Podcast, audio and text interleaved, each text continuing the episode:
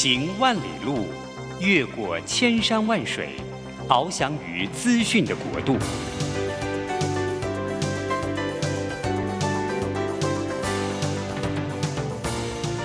以全方位的视野，飞向更高更远的目标。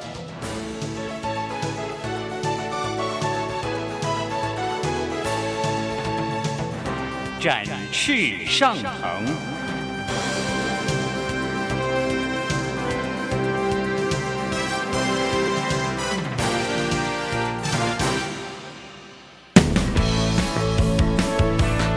这充满挑战的商业环境中，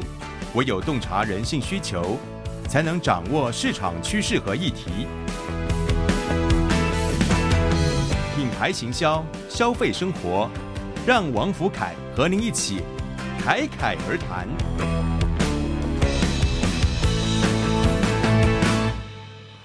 各位听众朋友，大家好，我是王福凯老师。现在收听的节目是《侃侃而谈》，每个礼拜五早上八点，在台北佳音广播电台 FM 九零点九，跟桃园 GO GO Radio FM 一零四点三同步播出。欢迎大家一起与我们在空中交流。那很高兴呢，我们二零二四年的第一季啊，跟大家分享的呢是爱情行销。那今天呢，我们要来聊聊情人节相关议题。好。那大家听到情人节呢，就会想到说，哎，这个情人节啊，好像应该就是要去带自己心仪的另外一半吃大餐。已经有在交往的对象呢，哎，也有很多人会想利用情人节呢来做这个告白求婚哦。那也有不少人呢，就是很单纯的已经结婚了，但是情人节嘛还是要过，好，可能就把这个小孩子放在家里面，或交给长辈，好，两个人呢，哎，就出去呢度过这难得的时光。那如果没有小孩的呢，很有可能就是直接哦，欢乐的呢，哎。好好的享受一下过去的这个美好的回忆，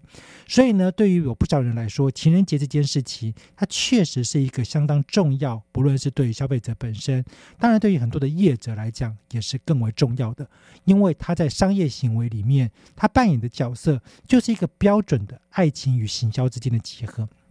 那虽然有很多人会觉得说，好像情人节哎也可以平平淡淡的度过嘛。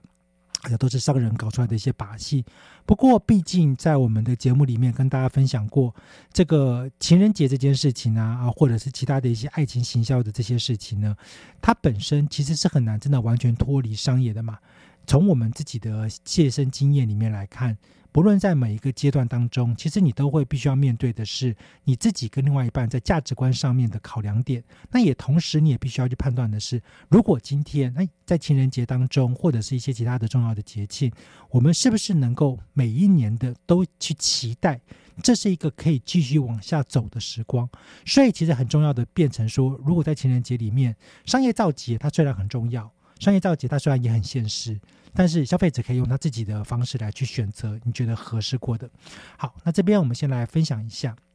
根据二零一八年万事达卡爱情指数的统计，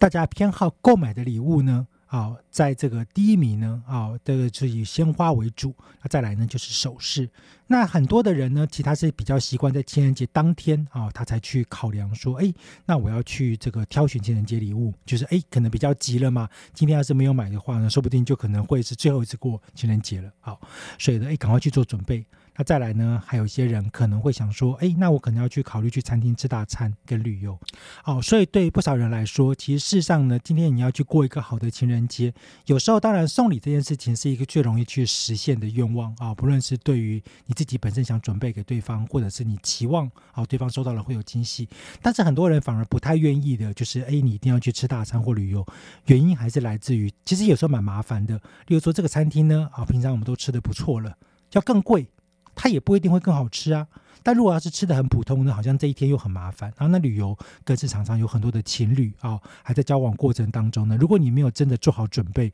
那他也很容易会引发这个后续的一些纷争，好，甚至可能就因此分手。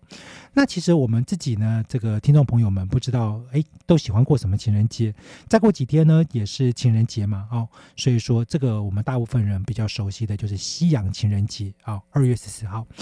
但其实啊，很多的人不知道，我们这个国内过情人节的风潮，其实早就已经变成更为广泛了。它包含了在欧美。日本甚至韩国呢，有的人可能一年要过至少三次情人节。好，那大家一听说哇，三次好像似乎有点多。那有的人就过一次啊，就过西方的；那有人呢是过东方的；那有人就都不过，好，那都不过呢也无所谓。所以说，在情人节里面呢，其实受到这些各种不同国家的文化影响，它就有一些比较属于那个当地的特色，也会在台湾呢做了一些转换。那这边我就先稍微的分享一下。比较多的人呢，如果说今天哎，他是还在处于上次我们讲到的这种暧昧之间的关系，他可能在过情人节的时候，并不是两个人在交往的情况，那大家就会有一种互动的过程。那这个时候呢，就是三月十四号的白色情人节。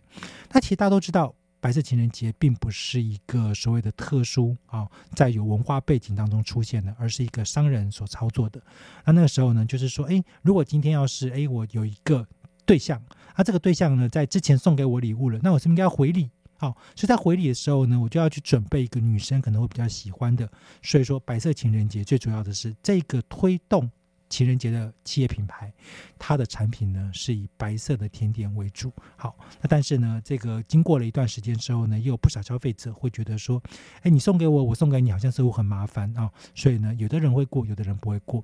那情人节这件事情呢，它其实绝大多数在各国。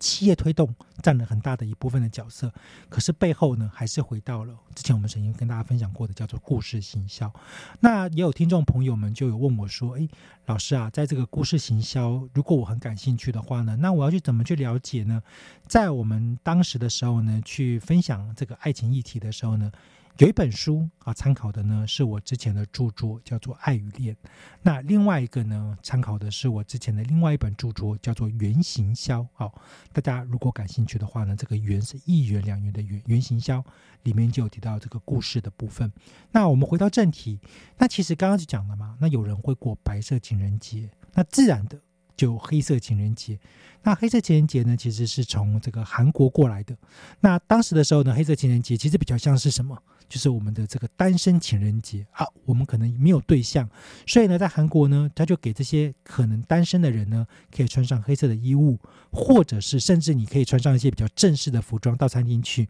那餐厅就懂了哦，原来你可能是还没有对象的。所以我就帮你安排两个人坐在一桌，那也有些呢，他是比较隐晦的，就是诶，他身上可能没有穿，但是呢，他在当天特别去点一些黑色的餐点，像是炸酱面啊、黑咖啡啊、黑巧克力啊等等。那这个店家呢，他就比较聪明的。他就想说，既然我就是要能够去凑合嘛，情人节就是那么浪漫，有没有啊？去凑合，所以说，哎，在那一天呢，特别点这样一些餐点的这个孤男寡女啊，就可以，哎，我们一样的做一些媒合配对。但是也有人就是很明显的告诉人家说，没有，我就只是想要自己啊，想去享受这些美食，他也可以一个人去度过。好，所以呢，就是黑色情人节。好，那再来呢，就走到七夕了。啊，那七夕当然大家对这个牛郎织女的故事是很熟悉的。不过这几年其实在这个农历七夕，因为它其实正好碰到了一些前后，像疫情期间很多人就没有过嘛。好，那再来就是哎这样的一个故事呢，其实也对很多人来说，这个七夕的标的，因为是牛郎织女，在近几年呢，其实有很多的年轻的学生对牛郎织女的故事是越来越陌生。那当然也会有人说，哎，那在西方情人节的故事，不是大家也很陌生吗？但是毕竟呢，啊，它是一个比较具有文化历史的，所以说在这个七夕的故事里面呢，有的人就会觉得，哎，那牛郎跟织女的跟我的关系好像似乎没有这么密切，所以反而是有一些这个城市行销，他会刻意的去锁定，好七夕情人节，好来操作，比如说放烟火，啊，或者是办一些比较浪漫的活动等等。那除了我们刚刚前面提到的情人节之外呢，哎，还多了，好，这边就跟大家稍微的分享一下。例如一月十四号的日记情人节，五月十四号的黄色与玫瑰情人节，哦，一听就知道那天大家可以穿黄色的衣服。六月十四号的亲吻情人节，然后就是哎特别浪漫，有没有啊？两个情人节在那边一起接个吻，好，爱情可以走更远。好，那再来呢？哎，就可能稍微更有商业导向的。七月十四号的迎接情人节，好，那那天呢，大家可以买一个戒指互相交换。那再来呢，八月十四号的绿色情人节，这个其实我曾经看过国外有一些这个行销活动，就是针对绿色情人节。哇，这个其实国外蛮喜欢绿色的啊。那绿色呢，对于在华人来说，可能会有一些不同的意涵。不过，其实绿色的衣服也蛮好看的嘛。好，所以说，哎，在这个绿色情人节里面，其实也开始转化成变成，比如说环保议题。好，那再来呢，九月十四号的音乐与相片情人节啊，一听就觉得很有艺术气息。十月十四号的葡萄酒情人节，那这个我们之前节目有跟大家分享过，可以这个把你的酒的知识有没有，我拿出来炫耀一下。十一月十四号的橙色与电影情人节，以及十二月与十四号的拥抱情人节，一听有没有哇？各种商业模式，各种的业者操作。那不知道我们的听众朋友们有没有刚好呢？诶，这个以上有特别的情人节，其实你是比较喜欢过的。那当然了，在佳音电台我们的电台的身份来说的话，其实上呢，对商业当然并不是我们的重点。但是呢，其实诶，如果今天你跟你的另外一半呢，哇，真的相处的非常的美好，在主文里面呢，啊，每天都是情人节。好，那所以呢，这时候其实不见得一定非要在这个特定的日子。但是我们今天既然要聊到情人节这件事情嘛，那我们还是要稍微的讲一下。既然有这么多的情人节，那情人节就变成了一个业者的兵家必争之地。有的业者可能就会去考量说：，哎，我可能期望在这样的议题里面当中，我可以利用消费者的购买行为里面去带动业绩。所以，像餐厅多半就会设计一些跟情人节相关的一些布置物啊、宣传物啊等等。那再来就是像我们之前也聊过，像餐厅。或者是景点，在情人节的议题当中呢，它其实是一个很好的切入的方式。消费者对于这个品牌，他的印象是不深刻的，所以品牌呢，第一个先透过故事去描述它跟爱情之间的关联，再更进一步的呢。他可以把他自己的专属性给设定出来，像我们就曾经看过，那台湾有一些这个比较真的是哎，相对没有这么有知名度的观光景点，他可能就会去设定一些这种所谓的情人专属的一个旅游行程，好像是什么哎小情侣，好就不讲到比较年轻的族群，他比较没有钱嘛，到这边去免费的接驳车。或者是他可能就会有所谓的空中步道啊，情侣在这边拍照非常的漂亮。再来也有一些是可能针对网红的，就是拍照打卡景点。好，但是呢，就是鼓励啊，你可以这个讲一段爱情的话。那这些其实都是在情人节当中的业者操作，还蛮有创意的部分。好，那等一下呢，我们一样再来跟大家分享各种不同的情人节当中它的意义，以及可能可以去发展的商机。我们稍微休息一下，听个音乐，等一下再回来。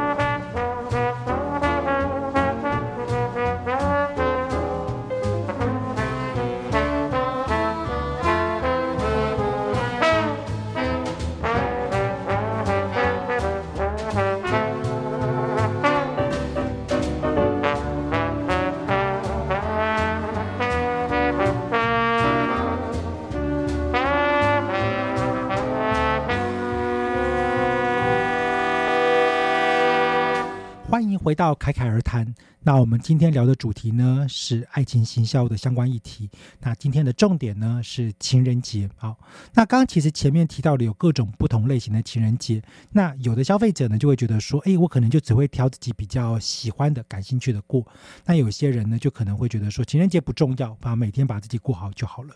那对企业品牌来说，其实情人节的考量点，除了商业的机会之外呢，还有另外就是所谓的一个品牌形象的塑造。那我相信我们的听众朋友们常常会看到有一些品牌，它就是感觉起来就是比较浪漫。那不论今天它可能是珠宝品牌或者是巧克力品牌，因为人一生在爱情这件事情上面，我们不能讲全部。但是确实，多数人一定多多少少会产生关联。例如，在追求的时候呢，你会去挑选哎合适的对象的品牌礼物，或者是你可能会去思考说，我想要去带对方去的合适的餐厅，甚至是如果今天真的要结婚了，那结婚你要使用的钻戒，或者是结婚的场地，这些都是非常务实的啊！你没有钱，你怎么可能去选这些场地？所以企业品牌呢，就会想把自己塑造成符合特定的对象可能会感兴趣的形象。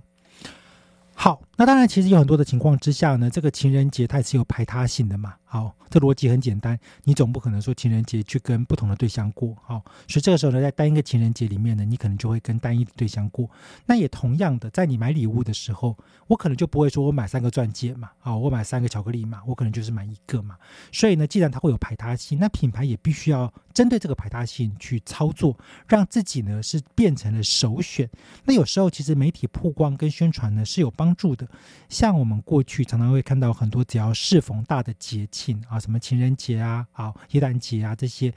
消费者其实就会特别关注媒体，因为他其实自己也不知道嘛，到底什么是比较具有代表性的品牌，所以这时候在媒体出现的呢，哎，就比较可能容易是受到欢迎的。所以说，如何去借势啊，借力。那这些其实都是对品牌来说必须要去思考的，因为他透过了这些机会呢，去受到自己的一个记忆点，让消费者觉得说，哦，我对于你的印象就是浪漫，对你的印象就是比较有质感。所以当今天我在我的关键时刻的时候选你，就可能会比较容易有考量。所以同样是巧克力嘛，那有的巧克力就给消费者感觉就是平常日常生活在吃的，可能很有趣，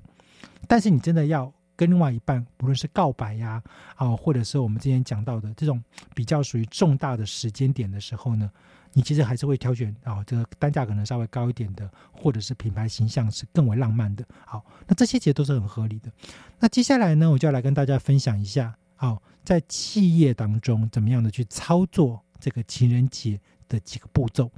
那第一个呢，如果你是企业品牌的行销人员。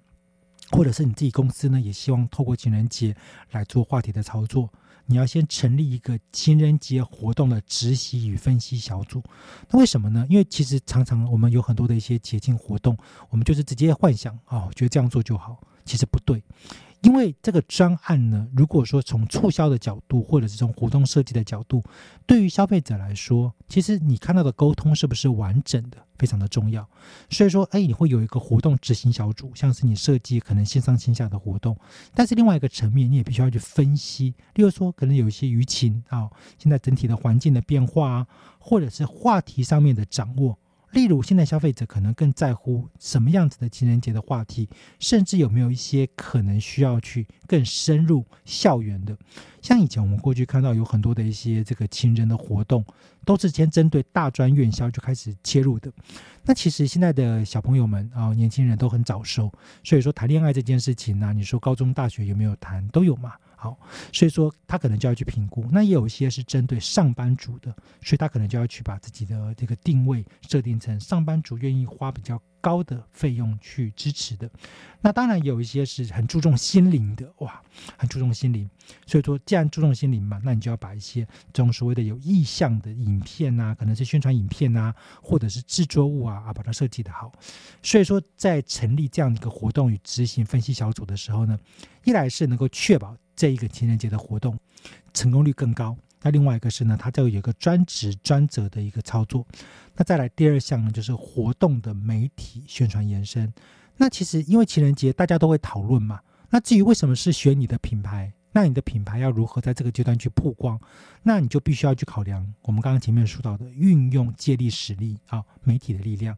那当然，如果说你有设计很独特的产品，例如说这个爱心啊，或者是特殊的风味，是这个男生或女生特别喜欢的，甚至是限定的产品哦。哎，像我们刚刚讲到风味好了，这个情人节就会给人家一种甜甜蜜蜜的嘛。好，什么蜂蜜呀，啊，莓果啊这一些。好，那再来造型，什么把它设计成爱心的造型啊，啊，或者是说，哎，你摆盘摆的非常的漂亮，甚至结合我们上次跟大家分享的这个独特的餐器。那这些其实都是在情人节当中，哎，媒体可能会比较容易感兴趣的。那再来呢，就是有一些比较独特的文案。那如果说今天你这些独特的文案呢，你是能够透过一些所谓的社群曝光的，说不定呢就有更多的一些所谓的媒体朋友们就会关注你，就说哎，其实你是蛮有巧思的，你是蛮有想法的。那像我之前呢，我自己会在这个网络上面啊有一个媒体啊，在专门是跟餐饮相关的呢啊，会去写一些文章啊，叫实力。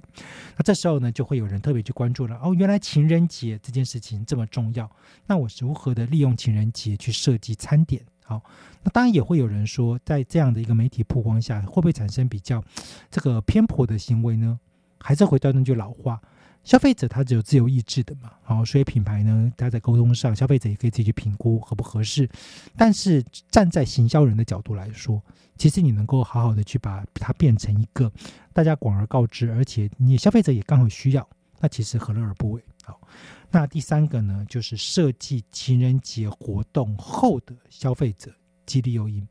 为什么这一点很重要呢？就是因为很多的企业品牌，它其实会碰到一个问题，就是他觉得情人节当下业绩很好，他就结束了，好，他就把这个业绩呢就结束。可是呢，消费者他只有在情人节买，这个品牌能活下来吗？不行呢。如果今天你说对消费者来讲，只有节庆的时候我才去买这个比较高单价的巧克力。它其实事实上，那其他时间难道业绩就归零吗？啊，不太可能。好，那也有一些品牌呢，是平常消费者就会买的。可是如果今天情人节可以加码的时候呢，它就能够带动平常的业绩。像是有些男生啊，他可能会希望在情人节的时候跟另外一半约会嘛，就会去定做西装。那在定做西装的时候，其实你可能会因为商务的需求，也可能会因为就纯粹自己想耍帅。好去定做，可是呢，毕竟你在这个常态性的消费行为当中，如果情人节的元素加进去，它是可以去提升消费者在当下的一个购买诱因的。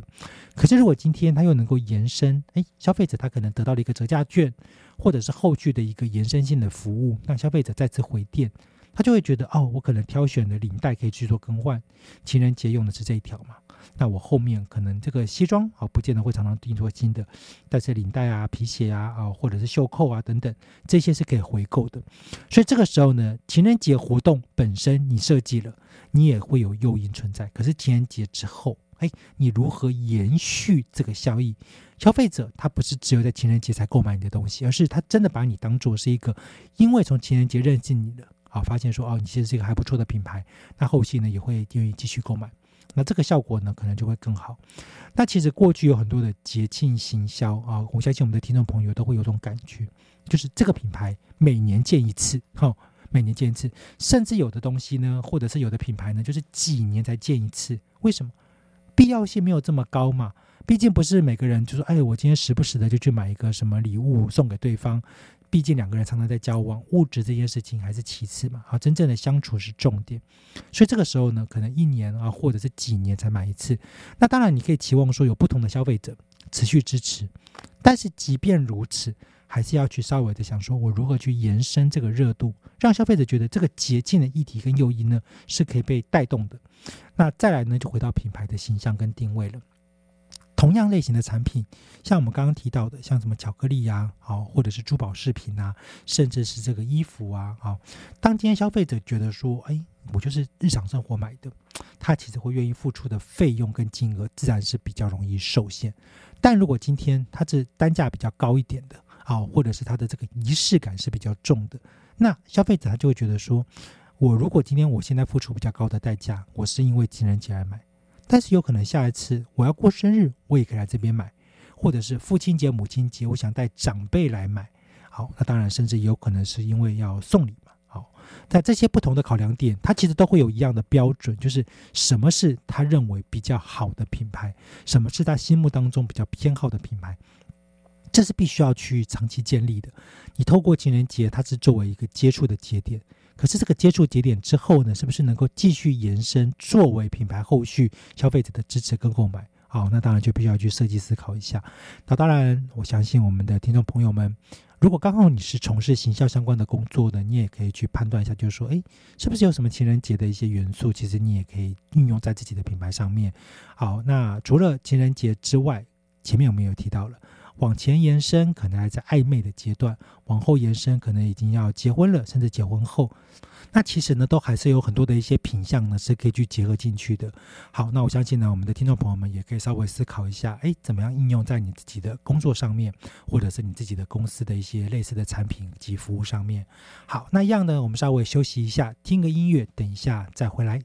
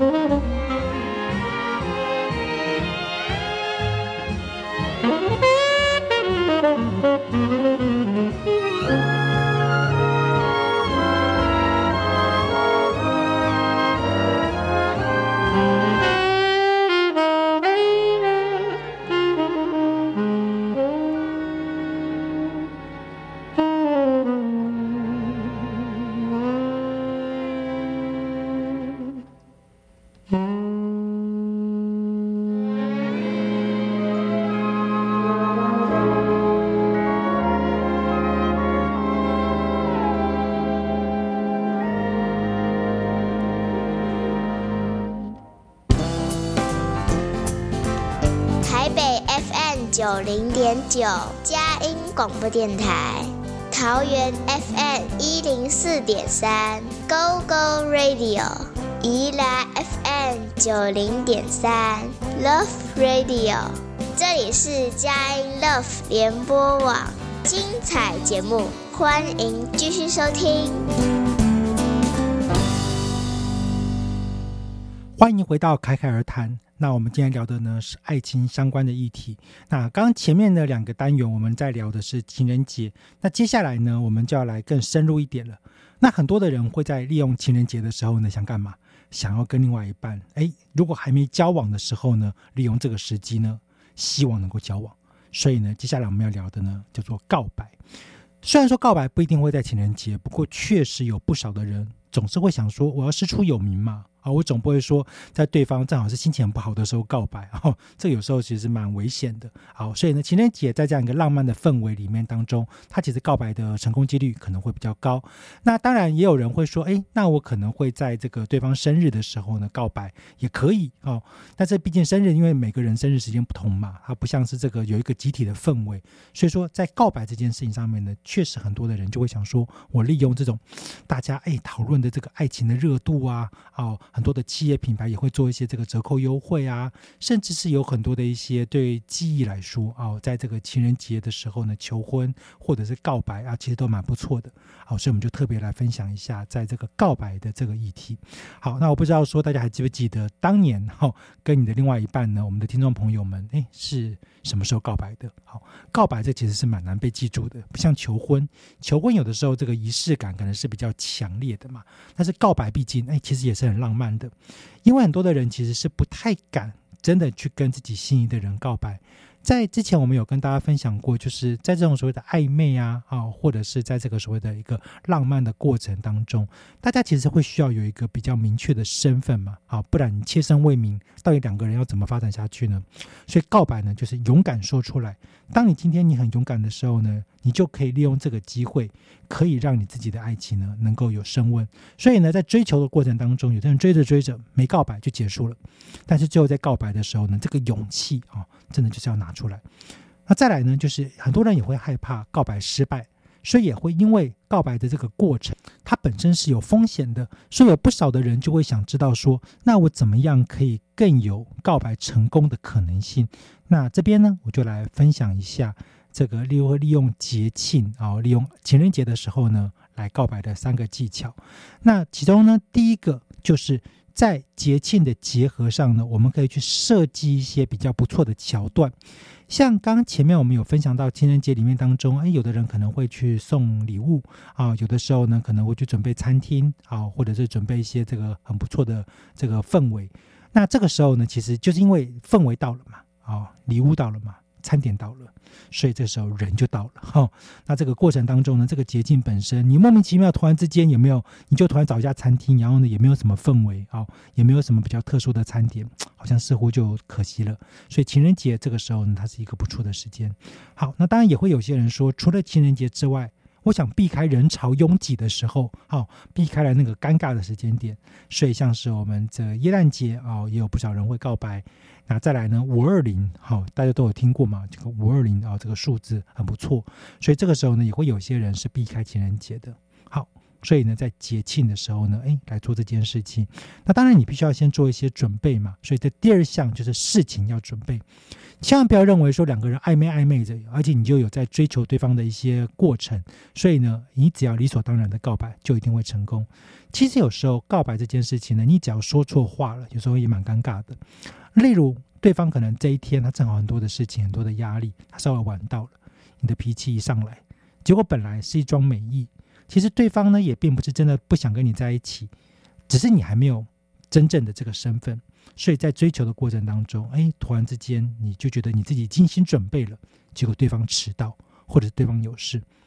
啪，突然之间这个感情呢就破碎了。啊，为什么？因为你的脾气不好嘛。所以呢，在这个事前准备的时候呢，其实事实上是，哎，你要准备一些外在的东西，可是你要准备你的内在，让对方是真的感觉到说，哦，这个告白要来喽。好，这个告白呢，是双方都可能有点期待的。其实你说另外一半真的完全不知道你可能要告白吗？如果两个人的感情其实是相对还不错的，是有默契的，其实并不会是完全陌生的。所以这个时候呢，其实会有这种感觉。好，那再来像刚刚提到的，有一些这个比较特殊的礼物啊，哦，其实你都可以做事前的准备。那最后一个呢，其实是大家比较真的需要花一点时间精力的，叫做真心的告白词。其实很多的人不知道怎么样的去告白嘛，所以说你总不会。真的非常有经验，有没有告白了上百次哈？虽然也有了哦，但是呢，很多的人是比较没有经验的，所以呢，最拔辣的做法啊，来先跟大家分享哦，这个最拔辣的做法，好，就是哎，去先听一些浪漫的情歌。虽然说抄情歌这件事情是很多人都做过，而且呢，好像似乎起来就是不见得哦是这么的漂亮的做法啊，毕竟呢是人家的歌词嘛。但是你可以从这个情歌当中呢，你去。感悟一些不太一样的介绍的方式，或者是哎，你也可以请店家呢，啊，如果今天他是配合你的情人节的时候呢，可以放一首比较浪漫的歌曲。这个时候呢，再从这个歌曲的衬托之下呢，哦，你再把你的告白词给说出来。所以呢，歌词。它是一种运用方式，一起听歌也是一种运用方式。可是更进一步的，你必须要自己要去设计，说我希望能够跟你在一起，接下来的时光怎么样怎么样？好，那这个呢，当然就因人而异。然后有的人呢，就是非常的火热啊，这个告白词非常露骨；那有的呢，是非常的这个保守含蓄的。那双方只要能够接受，最后这个告白词呢，可能就是这个临门一脚了啊！你讲完之后呢，对方点点头，好，很感动。那这个时候，有时候，哎，人生就会经历过几次的美好嘛。好，告白成功，哎，有机会交往了，交往又顺利的呢，那未来就有求婚嘛。啊，这个就是后面的事情了。所以呢，在品牌的角度来说，能不能够帮助企业能够顺利告白？像日本呢，就有一个品牌啊，它是电信公司，它其实呢，它的诉求点不是那些成年人，而是毕业季。那其实我们都还是要面对一个现实，现在很多年轻人比较早熟。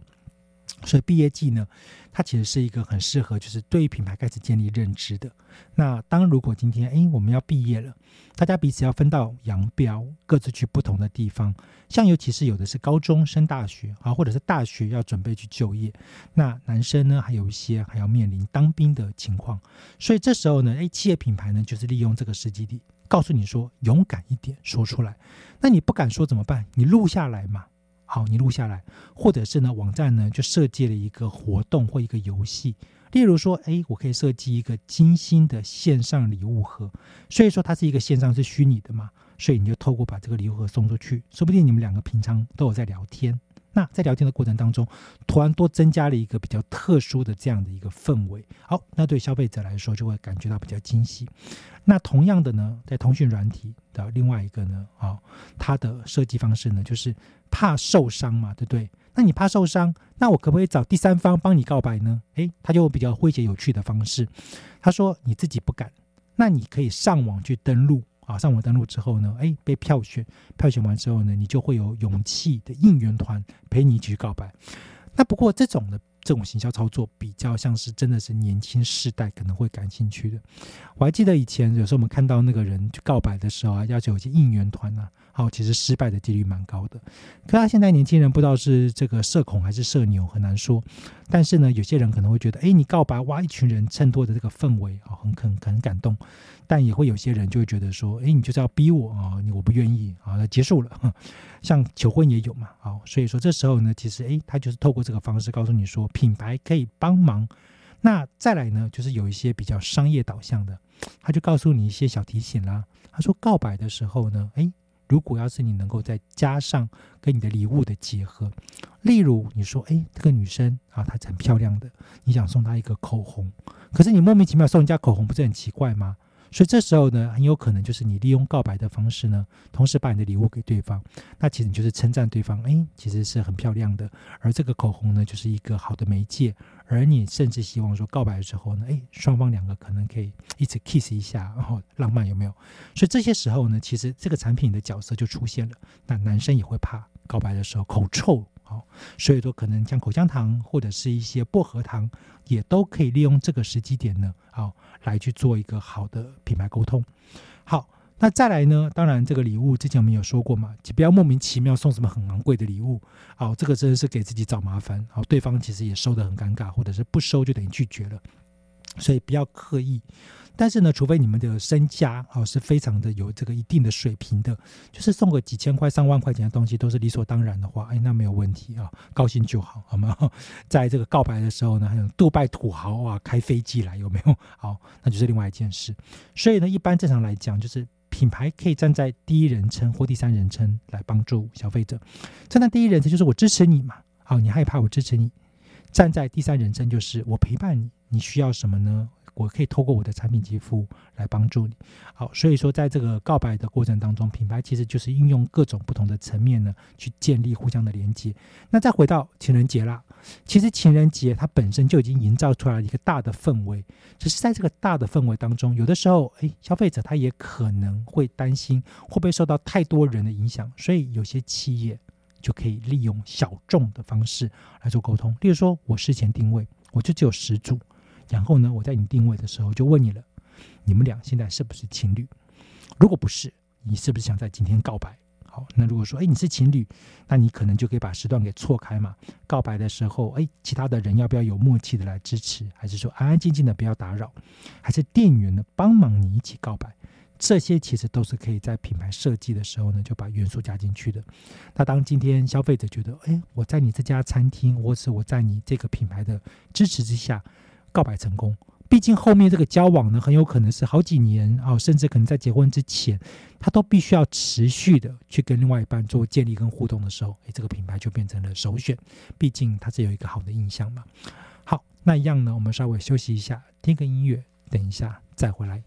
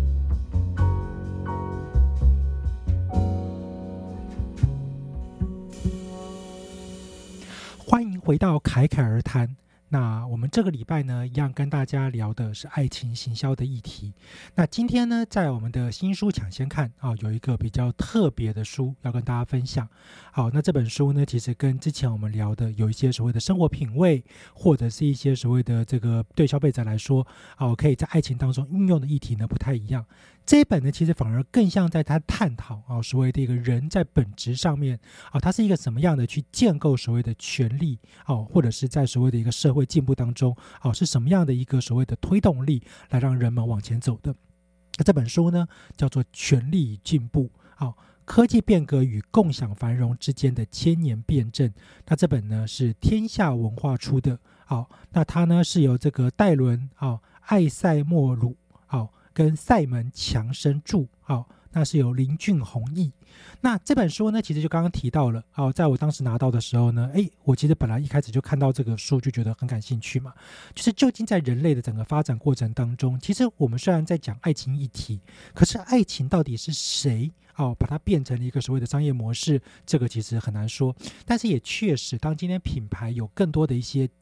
介入的时候呢，那当然对于有不少的人来讲啊，他可能就改变了本来既有爱情的定义。所以呢，其实在这本书里面呢，啊，我其实就发现它里面有好几个不同的观点，就跟所谓的一个整体社会在发展当中，这种所谓的权力的来源，以及权力对于所谓的一个社会发展的影响，以及甚至呢，它到底改变了些什么啊？他提提出了蛮多的一个深度的讨论。那这本书其实相当的厚啊，所以说大家有兴趣的话呢，哎，其实一来是对于整体的这个所谓的趋势。发展对于所谓的一个未来的建构啊，可以来看看。另外一个是呢，如果对于这种所谓的很多在社会化的一个结构当中啊，我们所看到一些社会现象，好，那其实呢，我们也可以稍微的来做一些阅读。好，那其中呢，我就来分享几个我觉得特别有兴趣的议题。那其中第一个呢，是在我们的第三章哦，说服的力量。那这个说服的力量呢，其实他就提到了，好，我们的社会地位是来自于社会上的规范与制度，在善行义举经济上的成功之间，呢个更能够提升社会地位呢？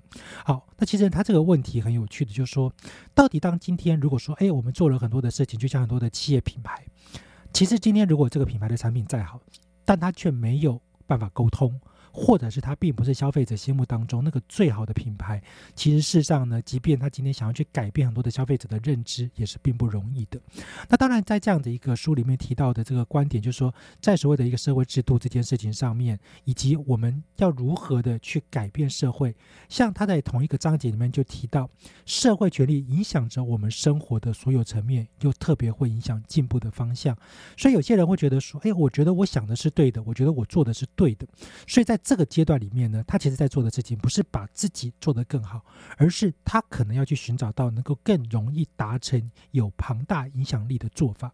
这个跟以前我们的认知会有些不太一样，就是说，当今天我们觉得这件事情是对的，我们应该要坚持。可是有时候呢，你坚持的这件事情，那只是整个层面当中的一小部分。所以书里面就提到了。对于愿景的定义，就是要如何把知识转化成新的技术。也就是说，今天我们知道了很多的一些不同的好的做法，像我们知道了在爱情当中，哎，可以对消费者做什么样的沟通，或者是说现在很多的消费者对像钻石的认知。但是如果今天，我们用法律来规定说，哎，以后消费者结婚一定要买钻石，哦，这当然是一个非常不合理的情况。但是如果今天真的做到了这种程度，哇，那其实钻石商我相信应该会非常开心。可从另外一个层面来说，如果今天我们是一个想要让消费者能够有更多元的在爱情当中去做购买行为的，那这时候呢，其实我们不太可能会去期待说消费者自己去做选择。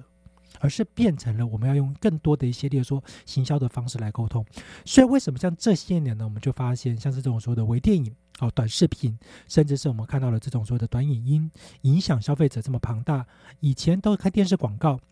现在呢，就变成了在这些端影当中有一个很好的沟通，所以它其实就是因为这种技术的掌握，而让更多的消费者在背后呢，它产生了阅读行为，而阅读之后呢，他就会觉得，哎，好像似乎这个内容的提供者可能更有知识，他也更容易接近消费者。好，那这个书里面呢，还有另外一个章节，其实我自己也觉得是蛮重要的啊。他其实他提到的就是人工的智慧来袭，那这个其实跟我们之前在我们的这个第一个。哦阶段的时候呢，曾经跟大家分享过，哦，在爱情里面有很多的一些像文案的设计啊，或者是一些所谓的图像设计，它可能都是在塑造一个美好的形象。但以前呢，我们常常会觉得我们想不出来，到底要做什么事情呢，才能够去达到一个好的消费者沟通。所以当今天诶，在整个社会结构里面呢，消费者越来越可以接受，例如说更多的一些所谓的创意思维的时候，那其实像我们用到所谓的什么 ChatGPT 呀，啊，或者说一些 AI 制图啊等等。一来是对企业品牌来说，它更容易去产出符合消费者需求的内容；另外一个是在创意的层面上，它也可以比较不受到，例如说，哎，个体的影响。那当然，像这种所谓的一个人工智慧来袭，它当然用的也不只有在这些地方。像是以前很多人要去定位，他觉得情人节要去订一个餐厅，但他可能要去很麻烦的，例如说到那个餐厅打电话，啊，去跟他确认。现在呢，很有可能就是他只要。好，在这个线上的定位网，他去确认一下这个定位的时间，哦，还有多少的位置可以去做确认，甚至是他可以不断的去更新，就说有没有人这个放弃他的定位啊等等。好，所以呢，像这种所谓的一个数位科技，其实也就帮助了很多像是餐饮业、服务业啊，它更人性化的去跟消费者沟通。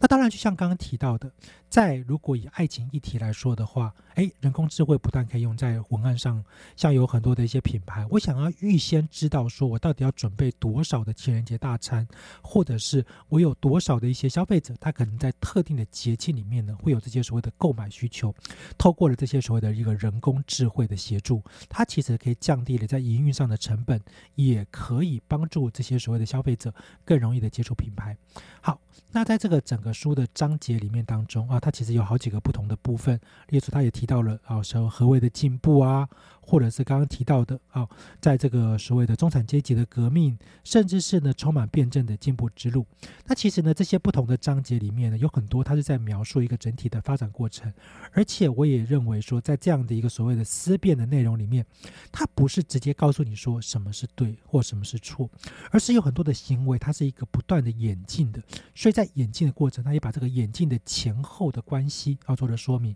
像是在第十一章当中，他特别就提到了。一、改变叙事观点及价值规范；二、培养制衡能力；三、提出政策解决方案。好，那为什么要特别讲到这个部分呢？也就是因为这个书里面当中，他觉得到底对于进步这一件事情，是一路往前，还是在某个阶段当中应该有一些不同的评估点？就像我们刚刚提到的，还是很多的餐厅，尤其是那种很浪漫的古式餐厅啊，老牌餐厅，他其实就觉得，哎，你这个最好是亲自来。好，亲自来定位，我不要让你在一个线上定位，到时候你放弃怎么办？好，或者是说，哎，叙事在爱情的认知当中呢，其实它也是不断的演进的叙事。所以说，在这个书里面呢，啊，在这本叫做《权力与进步》，好，它这本其实呢，虽然说它是一个对一般人来说可能读起来会比较稍微的重一点。好，它的内容呢非常的丰富，它也在很多的一些演进的过程以及所谓的权利啊、历史、社会等等这些不同的层面去探讨。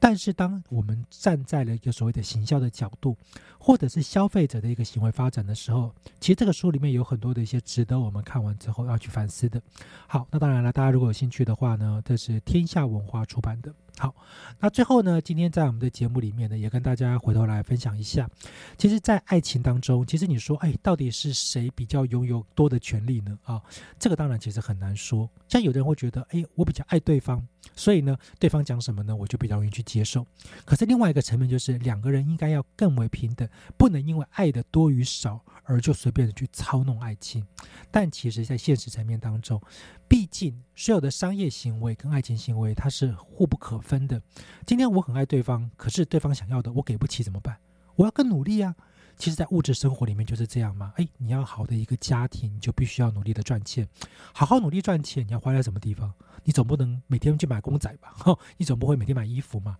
所以，另外一半还是很重要的。所以，从这个角度里面来说，其实爱情它本身是平等没有错。但是，拥有更多资源的人，他确实比较容易的去决定，在爱情里面双方之间可以更好的互动。好了，当然我也相信呢，对大家来说啊，有一段美好的爱情，不论是一路啊一直往下走，还说中间可能会有些转折，它都是美好的，而不能够单纯的是以物质去考量。好，那一样呢？我们今天节目到这边告一段落，感谢大家的收听，我是莫凯老师，我们下周再会。